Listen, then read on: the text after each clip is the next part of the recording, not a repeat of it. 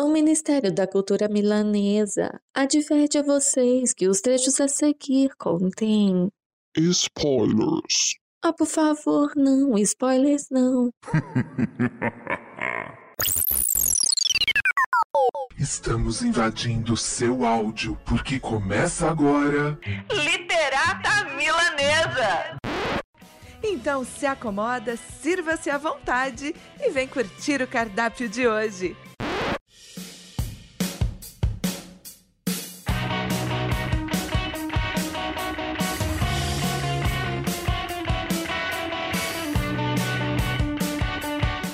Alô, literatos e milaneses! Mais um podcast Literata Milanesa para vocês, aqui dessa loucura gostosa que nós fazemos, desse jantar cultural. E hoje a gente tem um, um convidado a essa mesa que faz a gente muito feliz, estamos muito felizes em recebê-lo. Mas primeiro vamos apresentar as pessoas que sem elas não existiria nem o Cultura Milanesa. Infinity!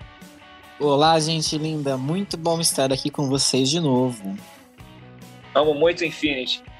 Tati Klebs. Eu ia falar que também te amo, Rômulo, mas você não quer o meu amor. Eu entendi. tá, como é que eu continuo agora? Também te amo, cara. Tati Klebs. Mais do que feliz de estar aqui em mais um podcast, meninos. Eu amo vocês. Te amo, Tati. amo muito Tati Klebs e Carol Literato, hein? E agora, para vocês, aquela luz que se acende à mesa, o mistério que a gente faz aqui rapidamente. E rapidamente acendemos essa luz para revelar a vocês o nosso convidado nesse jantar cultural de hoje. Para compartilhar essa mesa caprichada com a gente, essa hype, essa energia boa. Temos aqui no Literata Milanesa, vindo de uma live lá no Cultura, o escritor Caio Rossan. Seja bem-vindo.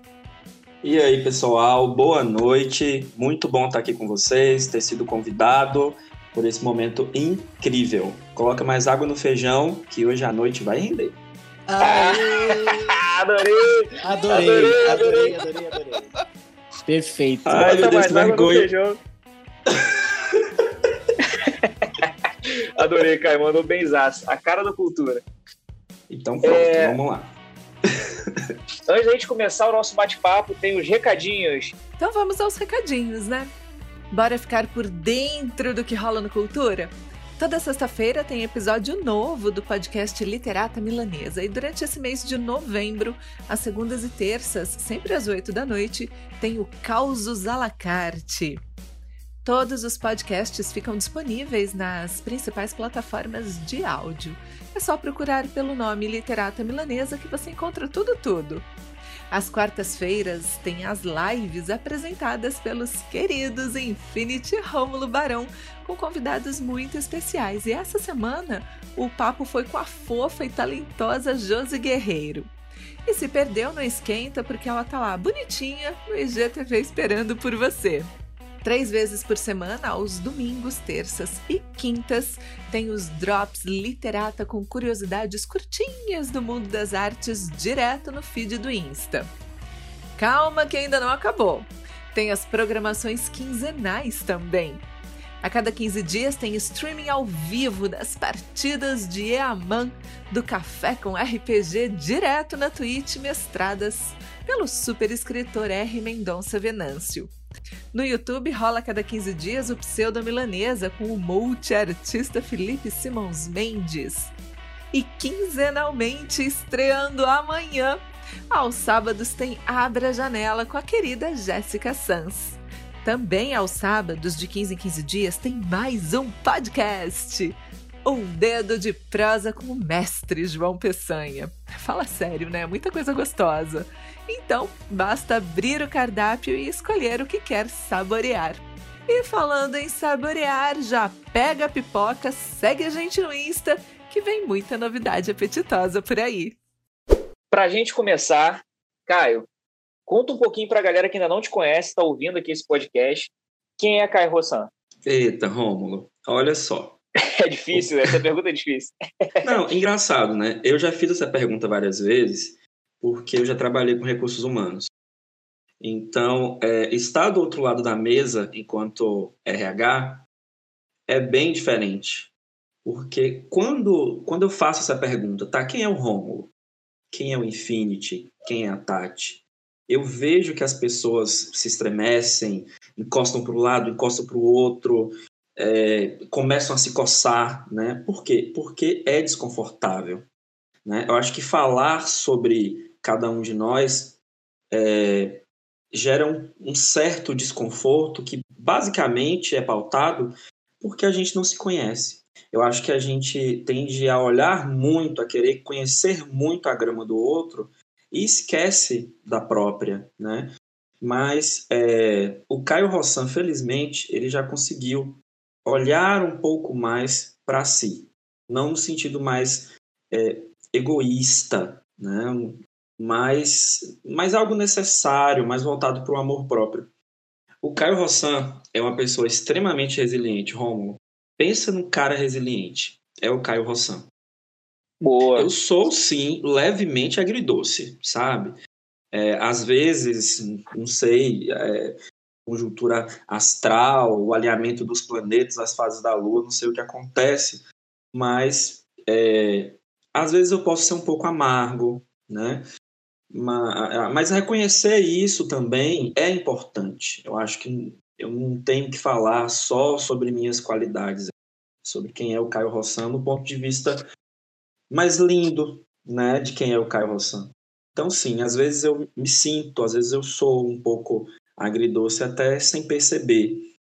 É, mas, para além disso, eu sou direto, sou prático, sou tímido, sou um pouco antitecnológico, é, mas eu sou uma pessoa que gosta de realizar.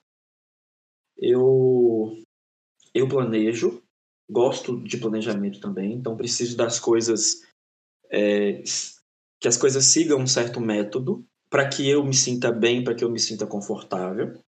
Mas ao mesmo tempo que eu tenho essa necessidade, é, eu também não fico preso a essa necessidade, engessado a isso. Eu acho que o planejamento você, muda toda hora. Isso, isso, é muito pautado, por exemplo, enquanto você cria um personagem. Você cria ali uma escaleta e você monta toda a história da, daquele personagem, mas é, o personagem ele cria vida própria. Ele tem voz própria, e aí a gente não pode engessar a história, e você muda aquela, aquela escaleta quantas vezes for preciso. Então, planejamento é importante, mas realizar também. E eu também me considero uma pessoa é, realizadora. Eu gosto sempre de realizar. Eu tenho um planejamento, tá? Mas eu preciso realizar isso mesmo, o que eu tenho que fazer para realizar isso, e assim a gente vai avançando. Eu acho que, é, não sei se respondi com plenitude, mas esse, esse é o Caio Rossan, um pouquinho dele. Uau! Respondeu excelente, excelente. E, inclusive, eu sei que a resposta vem boa quando a pessoa começa a pergunta de quem é você se questionando ou questionando a pergunta. A gente já sabe que logo depois vem uma resposta dessa, né? É... Então, assim, eu acho que a gente conseguiu conhecer um pouquinho de você e agora a gente quer conhecer um pouquinho da, do que é importante para você quando você está escrevendo. É... quando você está tá criando a sua história, você está desenvolvendo a sua trama, o que, que pesa mais para você? O que é mais importante? Uma boa trama ou bons personagens? Uhum. Oh, é, eu vou te responder também de acordo com a minha vivência como leitor, né? Então, eu costumo, eu costumo ler muito. Então, a partir do momento que você lê, você se torna uma pessoa cada vez mais crítica, né? Então, é, todas essas leituras me fizeram pensar o seguinte: uma boa trama ela é necessária. Ter um, um, um bom gancho no final de cada capítulo, isso prende muito o leitor. Só que você é, é, você acaba perdendo a força de uma boa trama se você não constrói bons personagens. E quando eu digo bons personagens, eu preciso é, me fazer ser compreendido na questão de qual é a primeira impressão que eu quero mostrar daquele personagem. Logo de cara, eu preciso mostrar uma, uma qualidade, é, sabe, que seja mais forte para ele, que o leitor ele consiga se prender, sabe, logo de início, ou odiando ou amando aquele personagem. Também é necessário a gente pensar na essência dele, o que ele é de verdade, porque tem aquela impressão, né, a forma como como os coadjuvantes veem aquele, aquele protagonista, vamos dizer assim, né? Para dar exemplo. Mas também tem a essência, o que de fato o protagonista é, ou como ele se mostra. As contradições. Um personagem com contradição, ele se torna muito, mas muito rico. Então, aquele paradoxo né, que envolve é, aquele personagem, é, é, não se trata de uma pessoa, né, de um personagem ali que está sendo construído perfeito. Você consegue enxergar verossimilhança naquele personagem, por quê? Porque ele também erra. Né? Então, todas essas contradições, as peculiaridades, as singularidades, é, fazem com que esse personagem se torne único, seja, por exemplo, uma cicatriz na testa, como Harry Potter, então, a própria cicatriz já, é, já está à frente desse personagem. Você não precisa nem citar o nome dele, mas se você fala sobre um personagem com uma cicatriz na testa, você vai lembrar de, de Harry Potter. Então, todas essas peculiaridades, particularidades, é, fazem com que o personagem seja forte. Agora, um personagem com todas essas características e uma trama ruim também não dá. Aí o personagem fica com aquela voz maravilhosa, onde você não enxerga é, o autor, você de fato enxerga o personagem, mas a trama não anda. É uma trama sem gás, sem vida, uma trama morna, uma trama é, muito descritiva. Então eu diria que entre trama e personagem é necessário ter equilíbrio. Agora, se você me colocasse contra a parede e falasse: olha, você vai ter que decidir, você não pode ficar em cima do muro, eu diria que personagem. Você precisa criar bons personagens, tá? Você tendo bons personagens, você consegue cativar o seu público, é, trazer empatia, e aí, por mais que sua trama não seja tão boa, mas você já flechou aquele leitor. E aí o leitor ele vai, ele se apaixonou por aquele personagem que é tão bom mesmo que a história não, não esteja tão boa, mas ele quer chegar até o final. E aí você venceu, entre aspas, né? É, eu, acho, eu achei muito interessante isso que você falou, porque me remeteu a algumas coisas. Por exemplo, quando você falou do símbolo, né, a cicatriz na testa do Harry Potter, uhum. é, me remeteu também quando eles usam. A, a, é, é, quando existe alguma coisa no personagem que está desde o início da história e aquilo uhum. vai se uhum. revelar como algo essencial, como, por exemplo, um anel ou Isso. um cordão e aí você lembra, uhum. caraca, esse cordão acaba se tornando uma peça-chave para alguma coisa e estava com ele desde uhum. o início. Uhum. E que é um pouco frustrante quando, na verdade, ele tira de um bolso. Na quinta temporada de uma série, ele fala assim: Eu sempre estive com esse cordão. Eu falei: Não, não você nunca. Não. É, ele estava dentro, eu já vi isso acontecer, tá? Tava, o cordão estava dentro do bolso dele, as quatro temporadas. Nossa. e aí ele tirou. Pô, então, é um furo, né? Aí, é um na verdade, é brincar com o leitor, com a inteligência do leitor. É, Só que você sabe que isso funciona, né? A gente tem funciona no sentido best-seller da coisa. Então, a gente tem aí vários exemplos que a gente não precisa citar aqui de best-sellers que é, são é, bastante clichês e eu não tenho nada contra ser clichê, mas é, talvez pesam a mão, ou então tramas que são as mesmas, né? Livro pós livro, é, sobre o personagem, quando você disse que o personagem, a trama, é, sempre que a gente entra nesse assunto onde um personagem segura uma trama que não seja tão boa e tal, eu sempre me lembro de uma novela específica. E curioso, né? Eu, eu gosto de citar algumas novelas porque tem novelas que são fantásticas, embora tenha uma galera que tenha preconceito com a, a simples estrutura de novela, né? Não entendo muito bem uhum. porquê. Algumas novelas são maravilhosas, Joia Rara, Lado a Lado, foram novelas que para mim são obras-primas. É, uma novela em específica onde um personagem ele foi tão a coisa ficou tão voltada para ele por ele ter sido um personagem que foi construído com tudo que se tinha de munição e todos os outros foram apagados era uma novela que eu não lembro nem o nome nem quais eram os protagonistas da novela eu só lembro dele que foi o Félix né assim Nossa, acredito verdade, que na, verdade. na, memória do brasileiro o Félix está muito presente até hoje né ele foi um vilãozaço a ponto de jogar neném em lixeira e no final da história ele teve que migrar para o outro campo, para o outro lado do campo, para ser o protagonista anti-herói da novela, porque a coisa estava uhum. tão feia para os protagonistas, tão esquecível para eles, que o Félix teve que fazer as duas pontas. Ele foi o vilão e ele mesmo resolveu o problema, sabe? Exato. Então, É, Então, Na verdade, é ele se tornou é. protagonista, porque ele foi a figura que passou pela grande renovação. Se você for pensar pelo, por esse lado, né, é, se o protagonista é aquela pessoa que precisa passar por grandes renovações durante o livro, é, o Félix, ele passou. Eu não, de, de fato, nem lembro dos outros personagens. É porque o Félix ele Sim, era, a ele história, era muito mais exemplo. humano que os outros personagens, né? Era impossível você não se identificar Uhum. com alguma das situações que ele viveu, assim. Em algum momento você se via nele. É, ele, ele começou como um vilão cruel, de fato, né? Ele jogou o Muito. filho da. da oh, meu Deus, esqueci o nome dela. Esqueci, eu realmente esqueci o nome dos, dos protagonistas, gente. Mas Da Paloma de jogou- Oliveira.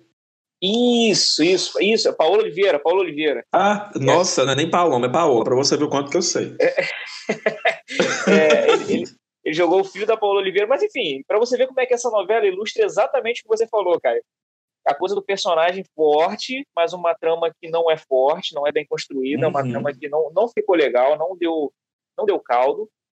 E aí os protagonistas que foram eleitos ali para serem os caras da novela, eles que vão levar a narrativa são esquecíveis a ponto do, do vilão né, se modificar e tomar a frente da, da narrativa também. E aí a história se pass, passar a se tornar sobre ele.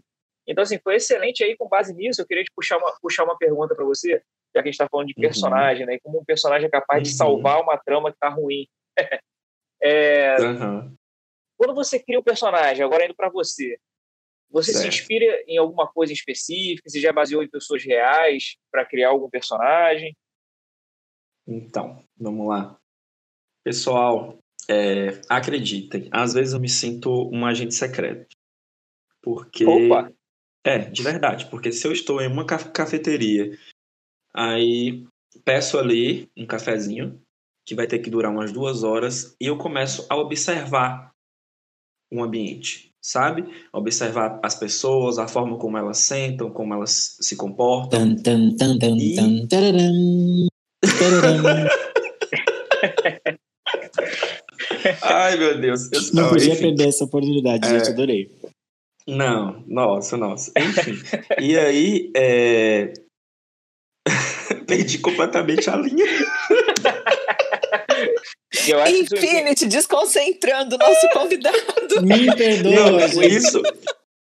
Ai, meu Deus do céu. Vamos lá. Bom, às vezes eu me pego fazendo isso, é, observando as pessoas em um café, em uma padaria, na fila do pão, sabe? Esses comportamentos. A forma como as pessoas sentam, a forma como elas falam. Tem um livro muito bacana que fala sobre linguagem corporal. E aí, enfim, aquele livro foi, assim, é um marco para mim, porque enfim, esse livro me ajudou muito na construção de personagem. E aí acaba que eu fico olhando assim as pessoas e vejo, hum, essa pessoa tá mentindo. Sabe? Então, é, me ajudou bastante. Me ajudou bastante. É, de, de certo modo, as pessoas que estão ao meu redor me inspiram, sim, na construção de personagens. Sou extremamente observador, então, é, muitas vezes eu me pego é, construindo um personagem, vejo uma pessoa parecida com aquele personagem, eu falo, nossa, não acredito. Tipo, tem um personagem do Marcados, que é o Fred, é, que ele é um, um loiro platinado, né? E ele é todo colorido, usa é, uma, um casaco do arco-íris, é extremamente vaidoso, e às vezes eu me deparo com uma dessas pessoas por aí e falo, nossa, o Fred. E aí quando eu vejo a pessoa tá, a pessoa anda da mesma forma, se comporta da, da mesma forma, acho aquilo incrível, eu passo a observar assim de uma forma muito sucinta, porque misericórdia. Já pensou a pessoa perceber que eu tô olhando? Não, não pode. Óculos escuros sempre, né? Então, óculos escuros e ser discreto nessas observações. Caio, me ocorreu uma coisa grave aqui agora, hein? Sério. Olha, por favor, não ache que eu sou psicopata. Não, não é isso não.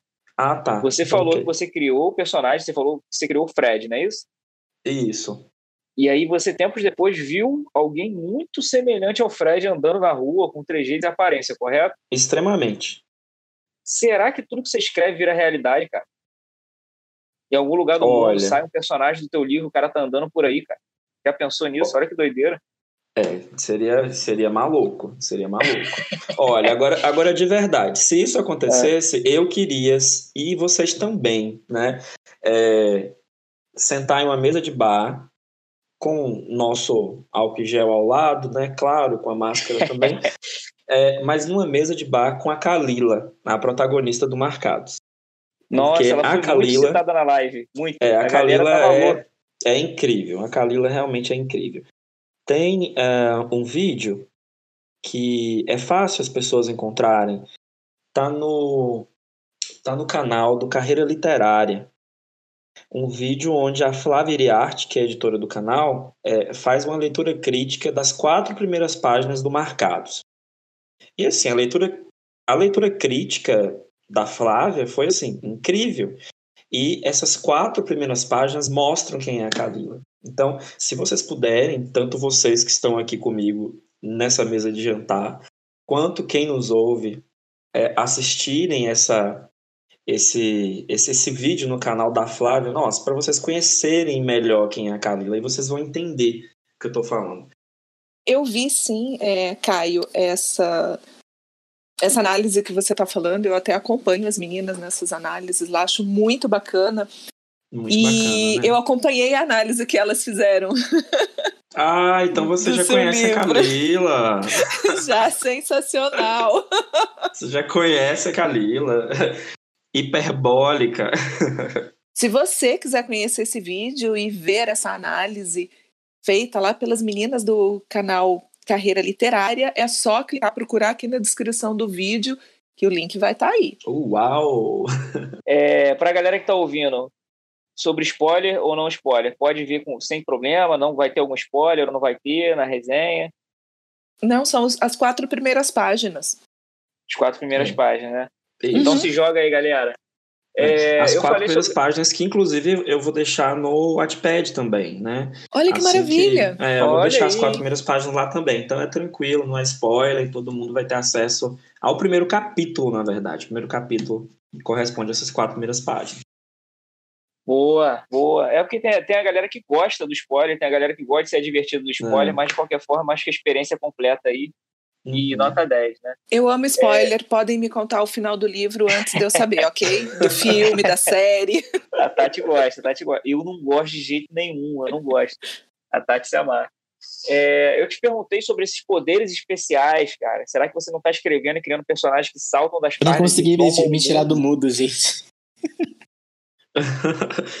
Minha, Volta, você Infinity. tava falando e ninguém te ouvindo, Infinity. Eu tava falando certo, que eu adoro spoiler aí. também, igualdade. E aí eu falei, eu vou pesquisar spoiler, às vezes eu leio a última página antes de começar o livro. Então eu sou uma pessoa problemática com, com spoiler, adoro. Não acredito, uhum. Infinity, eu posso bater papo com você sobre spoiler. Pode, adoro. Olha aí, hein? Eu também adoro spoiler. Por favor, me chame Ai, pra conversa. Bora lá. Eu, gosto, eu preciso ter controle sobre a trama. Você não vai entendeu? ser chamado pra esse rolê. Ai, Poxa, você excluído, hein? Eu acho que eu vou dar uma. Eu vou, abrir uma sessão pro spoiler só pra poder fazer parte da turma aí. Cara. Boa. É, ah, chega então junto, coloca aquele fone de ouvido e pronto. é, então, eu te perguntei, cara, há pouco, se de repente, será que você não estava desenvolvendo personagens que saltavam das páginas e tomavam as ruas por ter Já encontrado pensou? o próprio Fred, de repente, aí andando? Porque, na verdade, há um tempo atrás, estava eu macambúzio, é, triste, surubático, uhum. e, e, escrevi numa folha de papel falando assim, puxa, eu queria tanto que ganhasse... Surubático?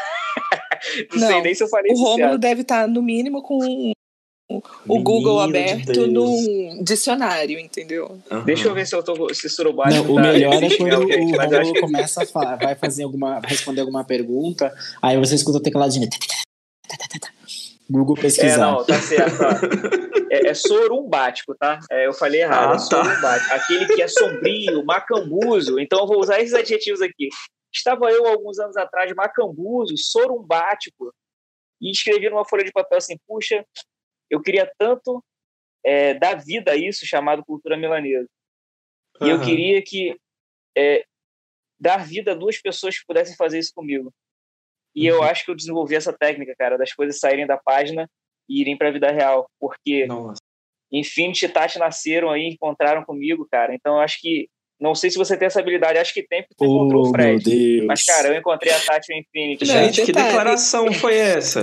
Meu Deus do Isso céu. Isso não tava no roteiro, cara. Não. Meu Deus do céu. Olha. Daqui a pouco Meu... o Infinity tá me chorando Sim, aqui. Minha lua, minha lua é em câncer, viu? Minha lua é em câncer. A minha também. Ai, meu Deus do céu, cadê o lencinho de papel? Foi assim, foi assim que eu descobri o meu poder especial, cara. Eu tenho que usar ele com que muito massa, cuidado. Eu escrevo no papel e as pessoas surgem desse papel, cara. Uhum. É... Então, assim, Rômulo. É, mandei uma agora tão, tão do nada que fiquei perdido. Fala aí, uhum. cara. Oh, para além disso, você tem outro poder especial, que é reconhecer Qual? as pessoas que são importantes para você. Olha só, cara, obrigado. Né? Então, obrigado. Esse, esse reconhecimento, ele precisa existir. Às vezes a gente guarda tanto e fala quando a pessoa não vai ouvir mais, né? Pô, exatamente. Eu prometi para mim mesmo que eu nunca mais seria assim, cara. Eu nunca mais guardaria coisas como essa é, quando eu tenho vontade de falar. Então, Hoje eu falo mesmo. A gente não sabe, cara, qual barquinho tá andando nesse rio da vida junto contigo ali por quanto tempo. Então, cara, sempre sentir vontade. Pra você que tá ouvindo aí, não chore se a sua lua for em câncer, não é isso, gente? Eu falei besteira. É, é eu falei besteira, né? Tem que ver o resto do não, mapa. É mesmo. Eu sempre falo isso. Tem que ver onde estão as outras muito, casas. Eu sou muito leigo, cara. Eu sou muito leigo. Mas então, assim, sempre que você sentir vontade de fazer uma declaração de amor ou carinho por alguém, faça, cara. Faça, porque a vida é isso aqui, ó e num soprinho ela vai. Aproveite essa jornada para falar sempre. Mas vamos voltar aqui. Rômulo. Totalmente. É. Rômulo. Pareceu o final, final do desenho He-Man. o final do desenho He-Man. Esta é, é, a moral do dia. É isso? Essa é a moral do dia.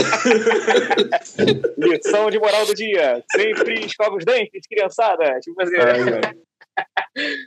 É, você, a gente está falando muito sobre a criação do personagem, né? E aí a gente entrou por essa questão toda insana que eu propus aqui. Não sei nem se isso vai ficar no podcast, porque foi uma insanidade que eu tirei na hora aqui. Mas depois dessas inspirações todas que você tem na sua vida, observando as pessoas, vivendo, absorvendo como uma pessoa sensível ao que está à sua volta, é, você aplica isso pro livro, para a trama, com alguma técnica específica, por exemplo, você vai criar um personagem de alguma técnica. Eu digo isso porque Aqui pelo podcast, a gente passou até a DC Gray. A DC Gray, ela usa até fichas de RPG. Não sei se você conhece uhum. o jogo RPG, aquele jogo de Conheço, interpretação de personagem. Uhum. Já jogou bastante? Ih, a gente tem que fazer uma mesa então, hein? É, gente, já dá para montar uma mesa aqui só entre Vamos a gente. Vamos montar a mesa. Vamos montar a mesa. pô, que beleza. DC Gray. Aí você chamou R. Mendonça também, viu? R. Mendonça. Mas a gente pode streamar, que a gente faz um café com RPG com esse time. Olha só, hein? Já pensou? Imagina, Nossa. que legal! Nossa. Olha, vai ser lindo, hein? O tempo é... vai passar e a gente não vai ver. Exatamente. Ainda mais RPG, né? Você vai jogar seis horas ali e nem, Por nem vai perceber. O... Ela usa fichas de RPG, né? Uma coisa que eu acho muito bacana é que quando eu mestrava RPG, quando eu narrava, eu também usava fichas para personagens de fantasia para conseguir lembrar todas as magias que o cara tinha, ou tudo que ele tinha na bolsa e tal. Depois, uhum. é, quando eu fui escrever um suspense, eu saí um pouco disso. Eu não utilizei mais fichas para esse fim.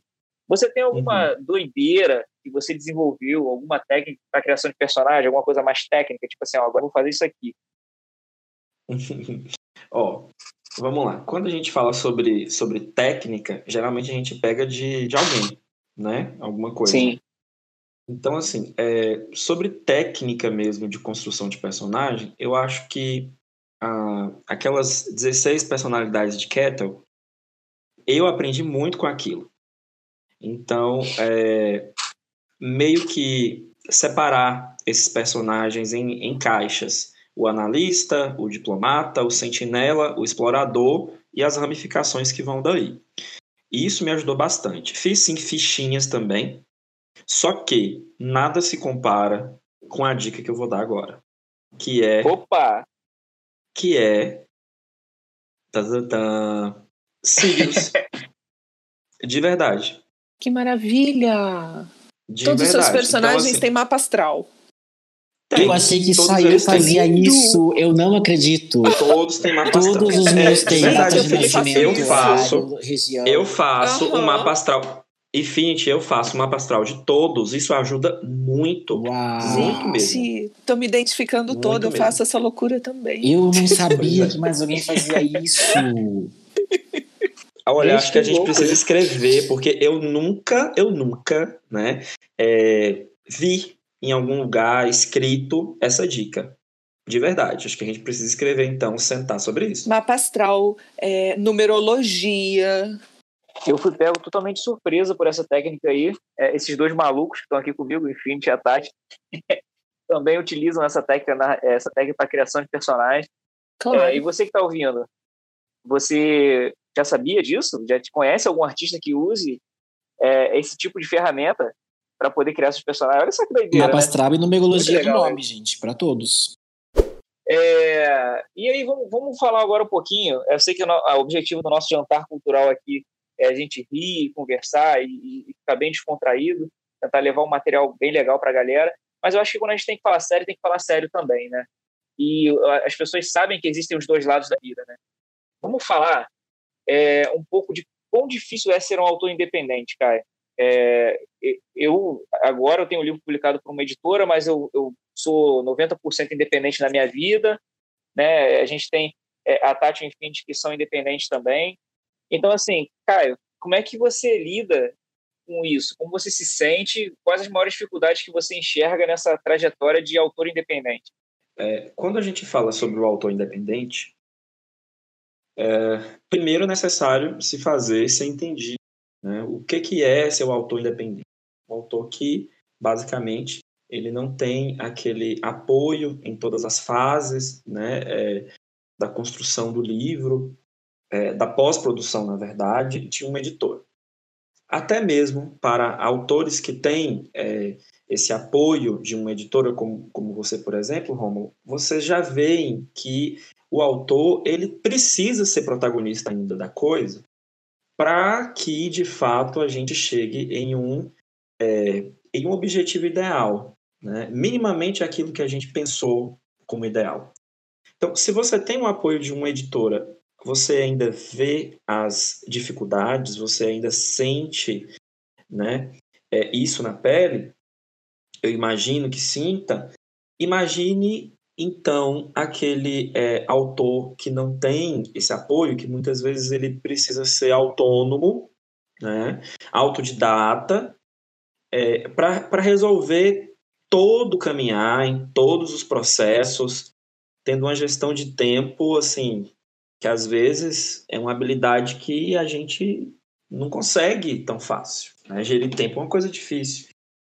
Então, por exemplo, é, quando você fala de edição, de revisão, diagramação, capa, né, cada um desses, desses, desses eixos, existem profissionais que são especializados nisso e que geralmente as editoras é, já têm esses profissionais na equipe. Quando você é um autor independente, você ainda precisa procurar por esses profissionais, quiçá, né, a depender das circunstâncias, você mesmo precisa fazer a sua capa, né?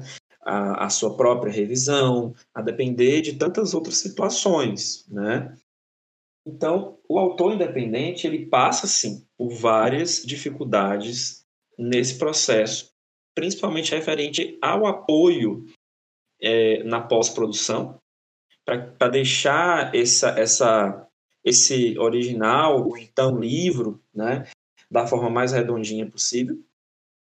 E também tem a parte de divulgação, que talvez ainda seja mais complicada, né? que é você, de fato, conseguir chegar até as pessoas, o autor independente, como que ele chega em uma livraria, né? Aquele sonho de você ver o seu livro em um estante de uma saraiva da vida, é realmente complicado. Porque uh, você, você, você tem alguém que te venda é, é, um outro mundo. Agora você tem que fazer todo o processo e você uhum. ainda tem que virar empreendedor, vendedor, maqueteiro, isso, blogueiro, isso. né? E, as, uhum. e a vida não para, né, enfim? A vida não para, porque é, é, você tem uma rotina. Geralmente a gente precisa, né? É, sobreviver de alguma forma. Então, ou você estuda, ou você trabalha, é, Caio, como que a sua protagonista nasceu dentro de você? Que a gente falou sobre o livro como um geral, né? Mas ela é uma personagem muito forte, ela, é, ela tem muitas camadas, ela é complexa, né? tem essa coisa da negritude dela que é muito explorada, do, do, do regionalismo. É, como ela surge dentro de você? Como que essa voz específica nasce e, e clama para que você escreva sobre ela? Uhum. É, eu havia falado anteriormente a respeito de observação. E tem uma pessoa que eu observo desde o momento que eu cheguei ao mundo, que é minha mãe. Então, a, a Kalila, a grande inspiração para Kalila é a minha mãe. Minha mãe, ela sim é a grande inspiração para Kalila. Claro que é, eu acabei mudando algumas coisas, né, que eu, que eu achei que fosse soar melhor e tudo mais. Mas a questão da voz lembra muito a minha mãezinha. a hum. forma como Ai, como ela a forma como ela age, sabe? Aquela maneira hiperbólica, exagerada, destemida, forte, sabe? Aquela pessoa assim que parece ser indestrutível, mas tem tantos momentos assim que no íntimo tá se fazendo de forte e que muitas vezes assim é, vê um problema, um grande problema na frente e aí você quer resolver, mas na verdade tem um problema do tamanho de uma montanha mais adiante, mas a vida não para, você tem que seguir, você tem que vencer. Então, eu aprendi muito com a minha mãe a respeito disso. A minha mãe foi a grande inspiração para Carila. Mas é claro que assim, é, eu fui observando outras pessoas também no passar desse tempo, afinal de contas, a Carila surgiu quando eu tinha 11 anos, né? Eu terminei de escrever o Marcados em um caderno de arame quando eu tinha 15 anos. Então, assim, de 15 anos para 32, já tem muito tempo. Então, é claro que muita coisa mudou. Né? Nem tudo, assim, eram aqueles, aqueles amores do início. Eu me lembro que quando eu escrevi a Kalila, a primeira versão, a Kalila era, ela, ela não era tão aguerrida, né? E meio que eu acabei trazendo um pouco disso também. É, a força, inclusive, que o nosso momento pede. Uhum. A, a Kalila sempre foi uma garota negra, né? Só que uma garota negra construída quando eu tinha 11 anos, isso aí vocês levam para quase 20 anos aqui atrás, é, tinha um certo poder, porque na verdade essa questão de se reafirmar, de se entender como uma pessoa preta, né? seja uma pessoa preta de pele clara, uma pessoa preta de pele escura, uma pessoa preta com características negroides proeminentes, outras nem tanto, alguém com passabilidade, outras outras não. Então, aí entra a questão de colorismo, de discussão a respeito disso. É, tudo isso, a, a maturidade é que foi mostrando para mim. E aí é que eu passei a enxergar ainda com, com olhos maiores aquela menina, Kalila, que eu havia criado. Entende? O poder dela. Nossa, mas vem cá. Qual é a protagonista negra que vem na minha mente? né? Então, é, sou apaixonado por Agatha Christie, né? E aí é, tem uma coleção imensa dela lá em casa. Gosto muito tanto da Maple quanto do Poirot, né? Mas é, sentia falta de, de me, me, ver naquela história, porque até as pessoas, é, eu não gosto de utilizar esse nome, mas para quem acho que para quem está ouvindo entender, fica melhor. As pessoas mestiças, as pessoas pardas, mais uma vez, não gosto de utilizar esses, esses termos, né? As pessoas não brancas, nem isso a gente, a gente costumava ver. Né? Quando aparecia alguém nesse sentido, geralmente era uma pessoa é, do Oriente Médio. Né? Como várias vezes já me perguntaram, Caio, você, você parece é, você parece uma pessoa das Arábias, né? o indiano. Eu, eu fico, não, pareço indiano. né? Parece que assim, é, é como se a pessoa ela, ela se sentisse incomodada em falar o que de fato a pessoa é, né? É um afrodescendente, é né? uma pessoa miscigenada. É, e a Kalila traz muito disso, dessa importância também né? E a maioria dos personagens do Marcados são pessoas não brancas. Né? Então tem o Fred, que é, é um caucasiano típico, né? É, que também isso é, não é um absurdo, porque no nosso país a gente tem toda essa questão das cores. Então existe sim aquela pessoa caucasiana, né? É, aquele perfil ariano, alemão, né? Que a gente que a gente também tem aqui entre nós. Então, o Fred ele, ele tem essa representatividade. De forma nenhuma eu iria ignorar essa representatividade. Só que se nós estamos em um país de maioria negra, por que, que a, maior, a maior parte dos personagens dos livros não são negros? Né? E negros, mais uma vez, não estou falando de negros retintos apenas, né? Estou falando de toda a paleta de cores que envolve a etnia negra. Então, é, enfim, acho que mais ou menos isso também, essa questão que nós estamos vivenciando atualmente, tantos absurdos a respeito é, de racismo, seja dentro do nosso país ou quando a gente olha também lá para fora e enfim, acho que todo o movimento que aconteceu nos Estados Unidos mostrou muita coisa para gente.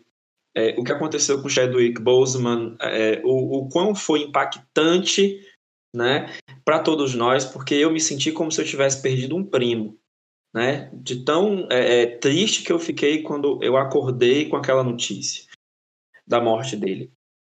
Então, a Kalila ela traz também essa força que está que, é, é, é, que, que emerge das, do, do próprio fenótipo dela. Né? E aí não é só a personalidade, mas também o fenótipo. Porque por ela ser quem ela é, por ela ter o cabelo que ela tem, é, isso também diz muito sobre, sobre ela, né? E tem um trecho do livro, inclusive, que ela observa ao redor. Todas as meninas pretas que estão ao redor são meninas pretas que alisam o cabelo. E aí a Kalila olha assim e fala: Gente, será que eu devo alisar o meu cabelo também? Para eu ser mais aceita? ela tem esse momento, sabe? Ela também não. Enfim, assim como, como nós somos é, tão instáveis quanto um eletrocardiograma, né? É, a Kalila também. A Kalila também é assim, né? Então ela, ela se reafirma, ela, ela é efusiva, ela sabe quem ela é, mas chega um ponto que a gente questiona também algumas coisas, e, e esse questionamento também ocorre, meio que é um questionamento que a enfraquece, tá? mas que, ao mesmo tempo, a humaniza. É, até mesmo porque, e aí eu não posso falar mais daqui, né? É, a Kalila vai passar por várias situações que vão exigir muito, mas muito dela, né? Afinal de contas, existe alguém, existe um assassino é, extremamente cruel, que tem os seus motivos e que é, se a Kalila não agir, ela vai perder as pessoas que estão ao redor. Então ela também se vê nessa situação. A gente conversou na live entre ontem, hoje e amanhã sobre isso, de, de como o, os, os níveis de preconceito eles, eles ficam presentes em todas as peles pretas mas você Exato. sente que ele se suaviza à medida que essa negritude vai se tornando cada vez mais clara, cada vez mais aceitável Sem na dúvida. sociedade, e ele uhum. se intensifica muito é, quando você vai para aquela pele preta mais escura, né? É, Exato. Exato. É muito triste. Agora, ó, uma coisa é muito triste. Uma coisa, é, eu moro na Bahia, então é muito comum você ver as, as pessoas é, pretas com a pele mais retinta. Muitas dessas pessoas pretas com a pele retinta, pessoas da minha cor, são é, renegadas. Então, ao mesmo tempo que é, que não sou aceito no meio branco, porque o branco de verdade sabe reconhecer quem tem o nariz alargado, quem tem a boca proeminente, e isso tudo é colocado em cash. Acreditem, tá? Acreditem que isso tudo é colocado em cash. Teve uma vez, durante uma fotografia, que o fotógrafo ele falou comigo, ele na frente de, de, de, todos, olha, recolhe um pouco sua boca, recolhe um pouco seus lábios. Eu não tenho que recolher os meus lábios. Que absurdo. Sabe? Então, assim, é, Claro que isso é apenas uma pitada, uma pitada de preconceito, porque tenho sim passabilidade. Eu ainda, por exemplo, é, é, passei muito produto no meu cabelo em um momento em que não estava aceitando muito bem o cacheado, e aí ainda utilizo o cabelo liso. Eu ainda utilizo o cabelo liso, né? E pretendo sim passar por esse momento de transição e tudo mais. É, mas cada um tem o seu, o seu momento realmente, né, a respeito, a respeito disso. Uhum. E, e, enfim, é, o fato, por exemplo, de alisar o cabelo dá uma passabilidade. Sem dúvida nenhuma, isso dá uma passabilidade.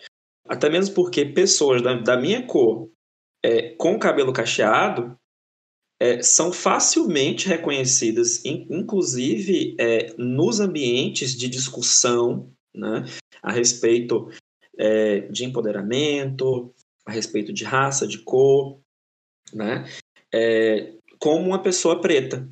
Então, pessoas, para você ver o quanto que essa característica né, também influencia, e aí você vai pegando algumas passabilidades e você se camufla. Só que, mais uma vez, o racista, ele sabe reconhecer. Olha só o que aconteceu com aquele, com aquele mototaxista, acho que faz, faz algum tempo. É, foi fazer uma entrega em um, em um condomínio nobre, e aí acho que houve um atraso nessa entrega. E saiu de lá um, um rapaz, assim, acho que entre 40 e 50 anos, né? bem forte, branco, e é, falou horrores com esse mototaxista. E aí, se você olhar para esse mototaxista, ele é uma pessoa assim, preta, só que ele tem alguma passabilidade. Por exemplo, ele tem o olho claro, ele tem o cabelo liso, sabe? Uhum. Mas para aquela pessoa, para aquela pessoa, aquilo foi su o suficiente, porque ele indica para a própria pele dizendo: "Olha, tá vendo essa pele? Você tem inveja disso aqui". Ele falou isso pro rapaz. Né? Então, se as pessoas pretas de pele clara passam por isso, imagine as pessoas pretas de pele escura. Sim. Então, de fato, de fato, gente, e assim, tá velado. Chega a ser revoltante, né? Não, demais, assim, tá velado, não é mimimi, como muitas pessoas propagam por aí. A coisa é, é velada, sabe? Só que a, tem, tem gente que, é, como eu poderia dizer, o aspecto moral, idôneo, humanístico, ele já está tão corroído que aí é, é, essas pessoas se mostram, sabe? Simplesmente mostram quem, quem são. E aí, de fato, mais uma vez, para o racista, ele sabe, ele sabe reconhecer quem é uma pessoa preta, né? É, certa vez eu estava em uma discussão e aí eu ouvi, eu ouvi uma pessoa falando o seguinte: olha, é, no Brasil não é como os Estados Unidos, que é aquela política de última gota. Concordo, concordo. Porque até mesmo nos Estados Unidos, as pessoas que têm a pele branca, se tem uma ascendência, é, uma, uma, uma ascendência preta, essas pessoas são consideradas como pessoas pretas. Mas aqui no nosso país não é assim tá? No nosso país não é assim. Porém, existe é, uma certa tendência de polarizar o branco e o preto retinto, e aí a gente tem uma fatia de cores no meio que é, tem passabilidade, sim, é, tem certos privilégios, sim, mas que também passa por situações de preconceito. E são pessoas que também é, sabem o que, que é a negritude, que brigam, inclusive, pelo protagonismo negro, e essas pessoas ficam aqui no meio. Por quê? Porque nem o branco aceita, nem o preto aceita. É, o Caio, só deixa eu te perguntar, a história que você estava se referindo, ela é sobre o motoboy no condomínio? Isso, Ou não, exato. É outra história. É ah, sim, essa história foi bem famosa, o motoboy no condomínio, e aí aquele é, pobre desgraçado lá, né, fez o, é, aquele papelão ridículo de tratá-lo daquela forma, né? Uhum, é, exato. Uma forma, desculpa até as palavras fortes aqui, mas é, não tem outra explicação para algo da, daquele nível que foi feito com, com aquele motoboy, né? Então, assim, a primeira coisa que ele falou foi tipo, motoboy, sério? Não vai ser ninguém na vida, cara. Pô, mano, o cara tá, o cara tá trampando ali, o cara tá, tá trabalhando, cara. tá uhum. no sol, tá levando a comida do cara, né? Assim, não sei nem se era a comida dele ou era de alguém. Então, assim, aquilo ali para mim é um doente. Né? É um doente, assim, eu sei que doente, muitas pessoas acham que, tipo, você tá é, eximindo a culpa, né, do cara. Uhum. Mas é porque eu fico tão impressionado com o nível de desprendimento da raça humana mesmo. Porque aquele cara, ele se desprendeu da raça humana, né? Ele se tornou sei lá o que, cara, porque ele apaixon... aquele aquele cara ele não está enxergando um ser humano na frente dele. É, Sim, talvez ele não enxergue ninguém, né? Só ele mesmo também tem isso, né? Uhum. É, mas, cara, eu, eu, eu, quando você falou, eu não tinha me ligado no, no início, mas depois que você falou, eu, fui pensando aqui, pô, o caso do motoboy, que agiu de forma linda. A postura dele foi fantástica. O cara manteve a frieza dele, uhum. manteve a estabilidade, não cedeu a esse tipo de situação patética que aquele cara tentou exercer sobre ele, porque o que ele queria? Um soco, um chute, né? Uma agressão, uhum. alguma coisa que justificasse, olha só, tô sendo agredido aqui. O cara manteve a calma, manteve a postura, chamou a viatura de polícia porque foi cometido um, um, um crime de racismo. Cara, perfeito, conduta perfeita.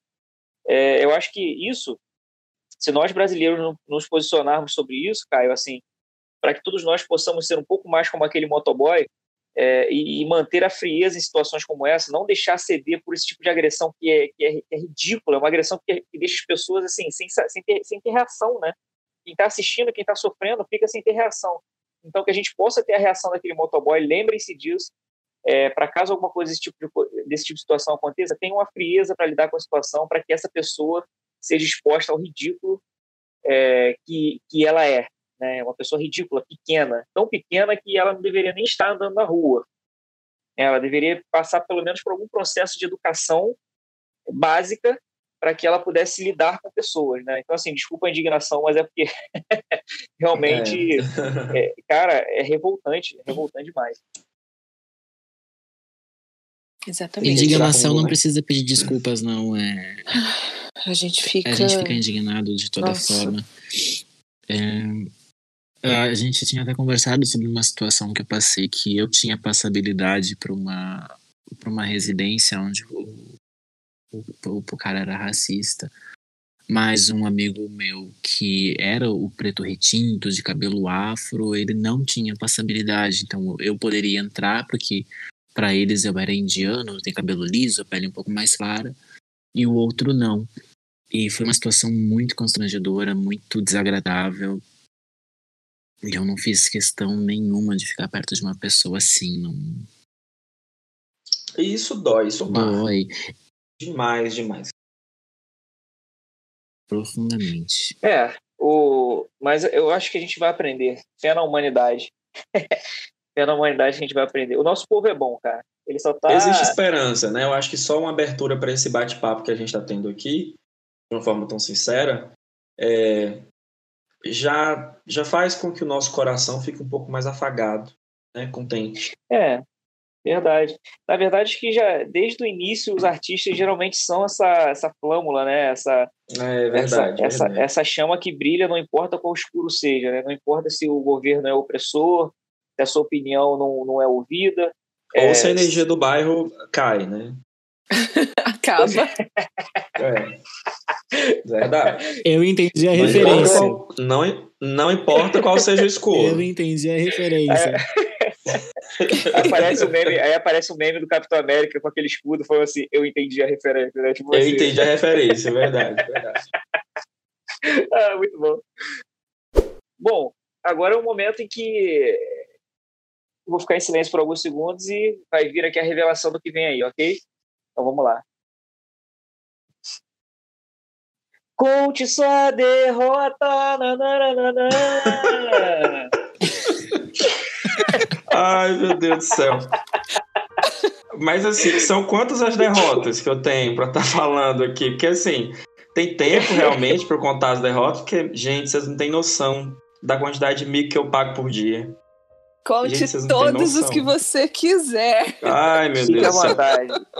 Olha, eu vou contar uma para vocês. É, o Fábio, meu companheiro, ele falou, Caio, não conta, não conta. Adoro quando ele fala não conta, o cara vem no podcast e fala, vou é, contar. É, não conta, mas eu vou contar. Essa é a perfeita. Eu vou contar. Então, na live com, com, com o Infinity, Eita! É, vocês viram aquela questão da, é, da energia, né? Que a energia acabou no meu bairro, não foi na cidade toda, foi só no, no, no bairro onde, onde eu moro. E a gente teve que se virar nos 30, né? E aí eu saí, nossa, no meio da live. No meio da live eu levantei de vez, porque tava energia, sabe aquela coisa assim, é, energia vai, volta, não sabe se fica, não sabe se vai de vez, como se fosse uma danceteria, né? Aquele globo lá da danceteria. Tava mais ou menos assim a energia. E aí eu, eu, eu pulei, eu saltei da hora, sabe, da cadeira. Quando eu lembrei da geladeira, eu falei, gente, se minha geladeira queimar, eu, eu falei isso na live, falei, gente, vou desligar minha geladeira e sair efusivo, cor, cor, assim, correndo para desligar a geladeira no meio da live. E aí, pronto, Infinite rindo horrores, e daqui a pouco um monte de comentário na live, pessoal rindo, e lá, né, parei no meio de uma live. Primeiro, primeiro momento falando abertamente sobre marcados, onde eu falei sobre a capa, e aí é, acontece isso. Eu falei, nossa, pelo amor de Deus, só eu mesmo, viu? Às vezes eu sou muito pisciano, não sei. Eu, eu quase não tenho peixes no, no meu mapa astral. Não sei por que, que isso acontece, mas às vezes eu sou muito aleatório. Mas eu achei muito maravilhoso você levantando, correndo no escuro, com o celular na mão, sem sair da live.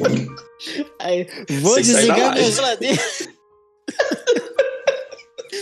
Foi muito icônico. Ai, meu Deus do céu. Gente, vou desligar minha geladeira foi muito ápice, cara. Vou desligar minha geladeira. Gente, isso foi perfeito. Foi. Se tivesse sido Ai. combinado, não teria saído mais perfeita essa live. Ficou maravilhoso. Eu adoro, eu adoro essas aleatoriedades assim que acontecem, cara.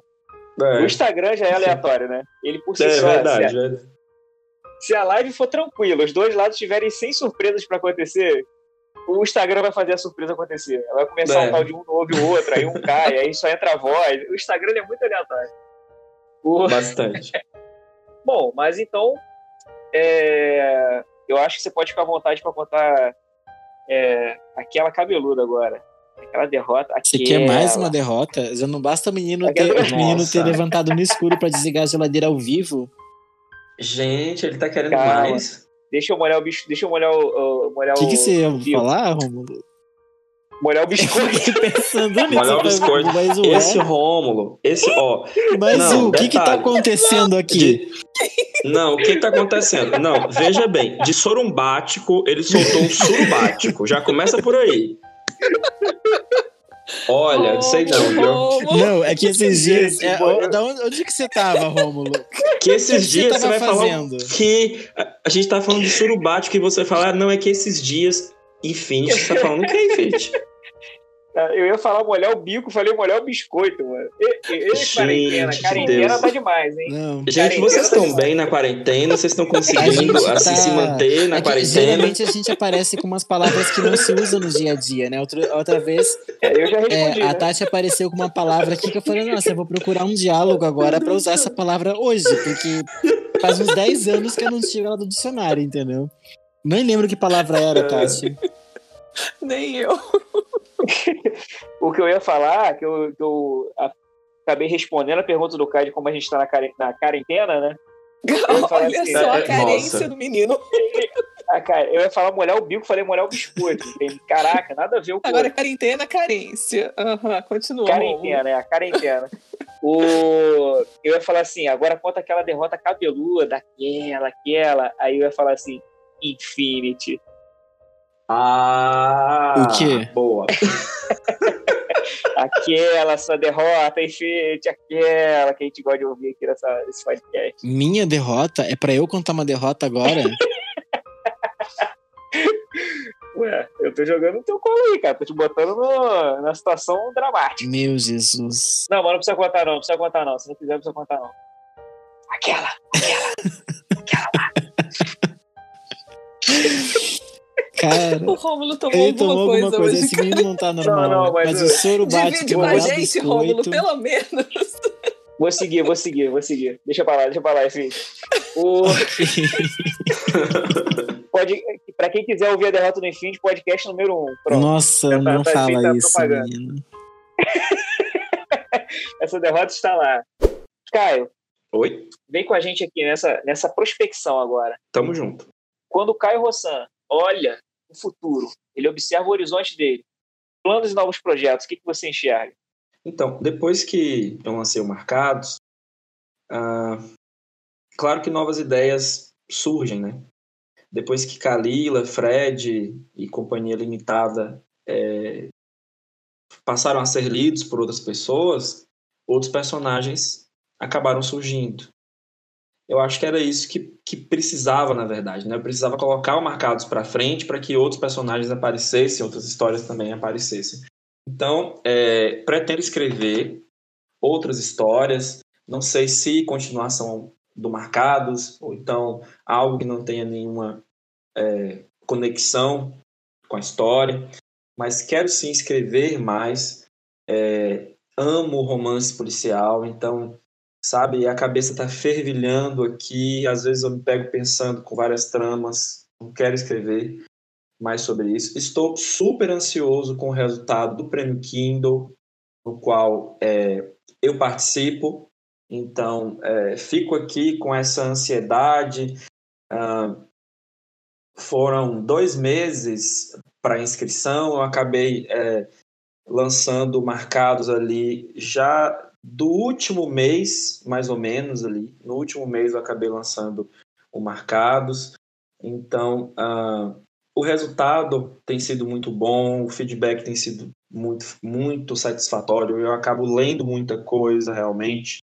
As críticas, eh, sejam elas positivas, negativas, mas é, tudo isso a gente precisa reter, a gente tem que verificar o que de, de fato é lógico e o que é um exagero maldoso.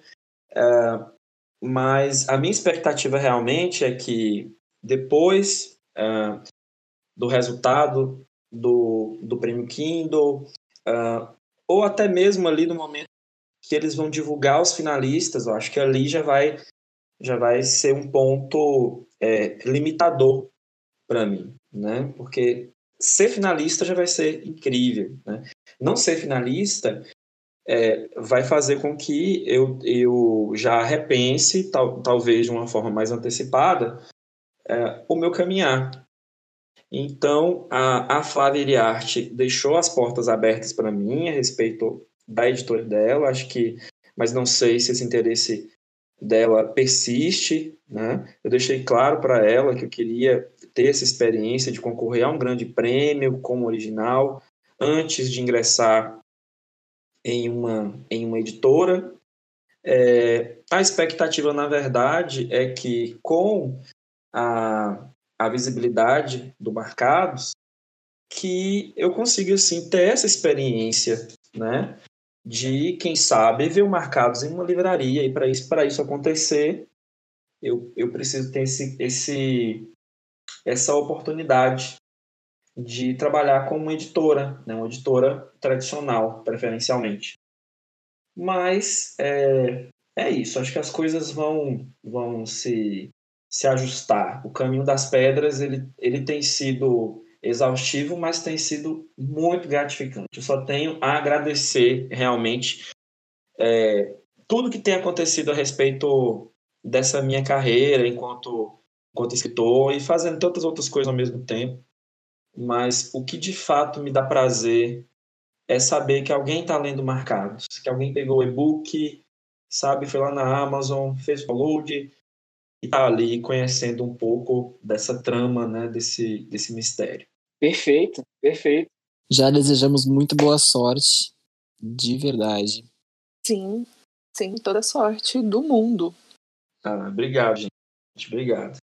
Obrigado, obrigado, obrigado. Faz aqui aquele jorei agora, né? né? Você, vocês conhecem o jorei? Conheço. Você é muito tiozão. isso. O, o meu pai. Oi, o quê? Esse eu perdi, eu não sei quem é o jorei, não. Você é muito tiozão, Romulo. Então, é que meu pai me levava o jorei, cara. Então, por isso que eu tô lembrando o jorei. Ele me lembrava, é legal, você ficar sentado, a pessoa fica mandando energias positivas. Eu vou colocar no Google assim. aqui. É Jorei, tipo um reiki, é um. Mas não é reiki. É, isso aí que você falou, eu não sei não. Eu só conheço o jorei porque meu pai me levava. Mas enfim, fui chamado de tiozão, ok. eu fico com essa aí, guardadinha, irei me vingar. Mas quem te chamou de tiozão primeiro não fui eu, foi o Wagner Nubers. Foi quem? O primeiro que chamou de tiozão no podcast foi o Wagner Nubers. Foi mesmo. Ah, fé mole, o Wagner me chamou de tiozão, cara. Eu não admito. tá de brincadeira. Vou me é, vingar tipo, dele foi primeiro, pro então. ar, tá? Foi pro ar.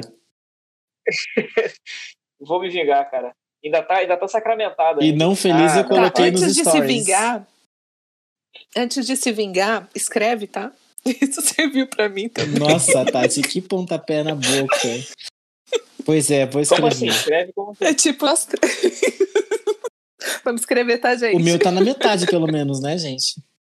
Ai, meu. Ai, gente. Ai, tá bom. Deixa eu falar isso. Ah, o Caio, tá- o ficou Bastidores. boiando aí, ó. Bastidores. Caio, agora Oi. conta pra galera que tá ouvindo a gente. Como é que o pessoal pode acompanhar seu trabalho? Conhecer você, acompanhar o que você está publicando, pedir um dinheiro emprestado? Como é que rola isso? Como que pede dinheiro emprestado? Olha, pessoal, vocês podem pedir, mas assim, dois reais no máximo, porque mais que isso o tio não tem. Essa é a verdade. Mas para acompanhar o meu trabalho, vocês podem é, me seguir nas, nas minhas redes sociais. Tem uma página no Facebook que tem o mesmo nome, Caio Rossan. No Instagram também é o arroba Caio Rossan, vocês podem acompanhar. E é, eu não poderia deixar também de falar sobre um canal que eu tenho com o Fábio. É um canal que nós não estamos abastecendo muito é, de informações, porque no momento a nossa vida está um pouco complicada, né? Mas a gente pretende ressuscitar esse canal, porque ele não está morto. Se chama Um Poema, Uma Prosa. É, é um canal onde eu divido com meu companheiro, o Fábio. E e para além disso, uma forma de vocês acompanharem também meu trabalho é com a Amazon, né? Então, o marcado está lá na Amazon. Então, por favor, e-book marcados à disposição de vocês, é, para que vocês possam ler, resenhar. Estou a- completamente afoito para ouvir as críticas é, construtivas que todos vocês é, possivelmente vão querer fazer. Olha, e como não poderia esquecer, é, existe uma playlist no Spotify. O nome da playlist é Marcados. Fácil de vocês localizarem, porque tem a, a capa do livro. Então, se vocês querem sentir o clima de quem é a Kalila, vocês precisam ouvir a playlist dela. Então acompanhem, por favor. Vão lá, Spotify, playlist Marcados. Ó, já posso dizer que já estou seguindo marcados aqui. Eu já estou seguindo. Olha só, em Tempo Perdido, Legião Urbana, Dona de Mim, da Isa, mano. Amarelo do Emicida, eu adorei, adorei, adorei, adorei. Assim que saiu, eu já fui, já fui logo conferir. Gostava tanto de você, do Timaya. Mais uma vez, Renato. Nossa, gente. Tá, tá- Nossa, tá só musicão, Só hein? música. musicão. Só musicão. E aí, Então- ó, uma Yara, Ah, tá. uma perigosa Yara. Vocês conhecem de Betânia? De nome eu não conheço, mas tá aqui. Eu vou, vou ouvir. Vou ouvir. por favor, aqui. por favor, se apaixonem por essa música. Se apaixone por essa música. Ai, gente, Ai. tá aqui, achei já. Uhul. Vocês que estão aqui ouvindo a gente, o podcast Literata Milanesa de hoje chegou ao fim. E é aquele momento que a gente não gosta porque não quer que acabe. Então a gente acha a live meio curtinha. O podcast também tá ficando curto, então a gente não sabe mais o que a gente faz. A gente vai fazer um churrasco, sei lá. Para poder Na ter o laje, tempo todo que a inclusive. gente quer. o churrasco da laje para poder ter todo o tempo que a gente quer ter para trocar essa ideia com vocês, ter o Caio aqui por perto. Já planejamos uma viagem aqui. É, Olha, imagina essa doideira, o que, que vai dar isso. Então, enfim, não sei se sobreviveremos a essa jornada, eu principalmente. É, mas morrerei feliz. Eu já não estou falando coisa com coisa, então vou voltar para o roteiro. O podcast Literata Milanesa de hoje chegou ao fim, então é hora de dizer tchau, pessoal. Tchau.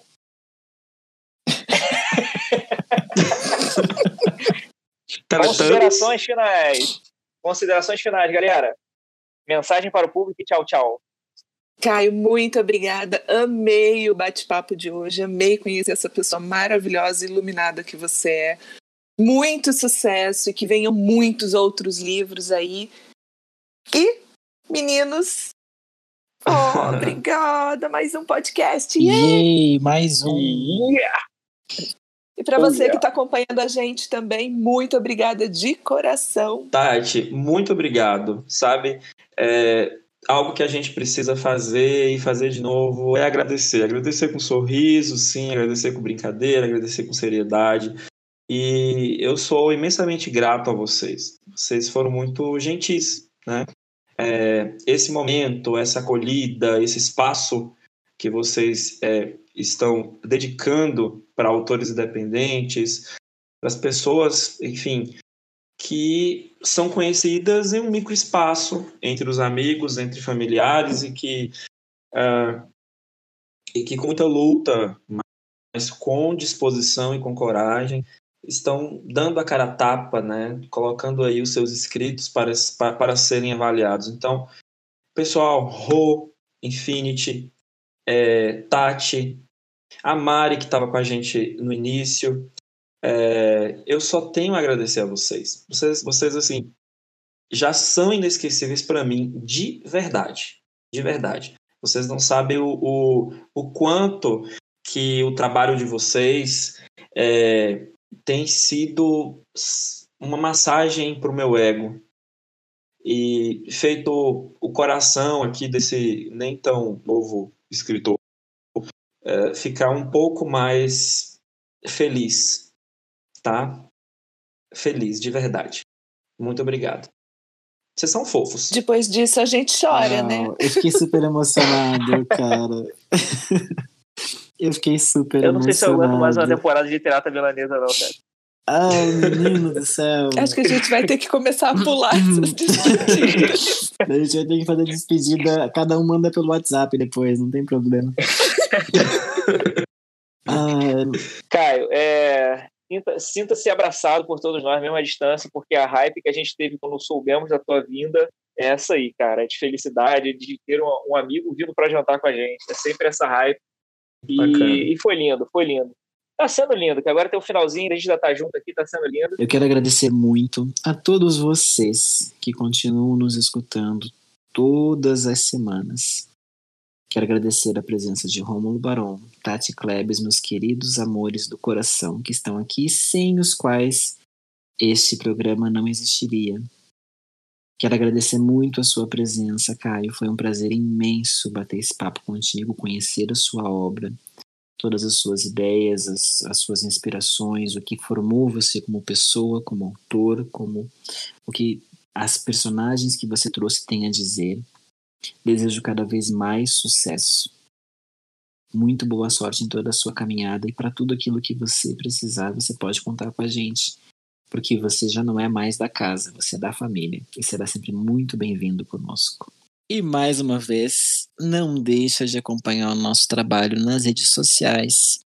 Você pode nos acompanhar nos, nos arrobas Rômulo Baron, Infinity, Tati Klebs, Caio Rossan, Cultura Milanesa, Canal Literata. Em todos esses meios você vai encontrar informações sobre o nosso trabalho, vai ter conteúdo novo semanalmente para vocês e todas as sextas-feiras estaremos aqui com um novo convidado, muito bate-papo, algumas loucuras e muita informação para vocês. Beijo, gente, e até a próxima. E um muito obrigado para você que acompanhou a gente até agora, a nossa, nossa audiência fiel, nossos milaneses e literatos. Na semana que vem tem mais. Então, para você não perder nada, assina nosso podcast no seu agregador de áudio favorito. A gente está em Spotify, Google Podcast, Anchor, vários outros. E não esquece de seguir a gente nas redes sociais que o Infinity falou, hein? Já deu aí, já deu o arroba para você ir lá e clicar muito naquele botão de follow. Então, um beijão, até a próxima semana. Muito feliz de encerrar esse podcast. Caio Rossan, senhoras e senhores. Uhul, um grande beijo, abraço. galera. Beijo. Beijo. Consigo. Oh, meu Deus. Caraca, mano, mas o negócio não tá bom. Que isso, Agora gente? tá bom. Vai estourar Caraca, de novo. Vai estourar de novo agora? Ah, não, agora sim. Não se mexe. Tá, tá, perfeito, não se mexe. Mas eu não consigo ler o roteiro nessa posição. Calma aí. Improvisa. Como a Infinity. Faz de novo isso, por favor. Eu não vou fazer de novo. Por favor, por favor. Por favor, velho. Mas é o debutante que tá pedindo. Nossa, oh, Caio, você vai usar de chantagem emocional pra mim. Pode negar. Ah, com certeza. Gente, já amei o Caio. Eu mudo até a tonalidade. Hum, tá, é cicatrizes. Eu não acredito nisso. Ó, oh, Rô, Rô, Tati. Oi. Ó, ah. vamos combinar. Juntos, a gente vai pedir pro INF. A gente vai falar, fazer, a gente, nós vamos falar o seguinte. INF, canta pra gente. Oh, meu Deus do céu. Como é que oh, faz? Rô, não vale, não vale o Rô ficar calado, viu? Porque a Tati, eu sei que a Tati vai abraçar essa ideia com que isso? todas as unhas possíveis. não seja, não seja. Então vamos lá. Ó, lembrando, Inf canta pra gente. Vamos lá? Ok. Um, dois, três. Pera aí, gente, que eu aprendi a Inf, canta pra gente. Meu Deus do céu, gente. Ficou horrível. Infinity não desconcentra a gente. Em francês. Em francês. Em francês. Ne me quitte pas. Não, ne me quitte pas, je n'ai pas chance. But, é, Uh, gente, corta essa parte que eu respondi em francês. Não sei cantar no Make de Par, eu sei cantar. Não sei cantar também, né? Mas aqui eu sei a letra é uma música do Michael Miron. Que é On SMS então vient d'arriver, j'ai 18 ans. Et voler ma virginité, je suis plus un enfant. L'orange tourne, les minutes sont horrides. Et moi je rêve d'accélérer le temps. Don, don, de haut, haut. Don, don, de oh, oh. On SMS vient d'arriver, j'ai 21. On m'a forcé à me protéger, mas je pude enfant. E chega. Uhul! Caraca, eu não queria que você parasse nunca mais. Eu não acredito que você vai colocar isso no podcast. Meu Deus do céu. Uai, por favor, coloca. Eu quero, queria estar morto. Eu já falei para você várias vezes que sua voz é muito gostosa de ser ouvida. Ai, meu Deus, aqui. Olha só, Segura esse elogio aí no seu coração. E eu gostava tanto de você. Todo mundo vai cantar hoje no podcast, Tati? É, eu? Uh -uh, canto não. Sou mega desafinada. Ah, tá. Já faz o enfim de cantar ouço. em francês com a pronúncia errada, né? Eu só ouço. Tá bom, muito obrigado. Mas você, vocês três são super afinadinhos. Super gente. afinadinhos, meu Deus. Ah, claro, obrigado. Claro. A quarentena deixa as pessoas sensíveis. Cuidado aos sentimentos.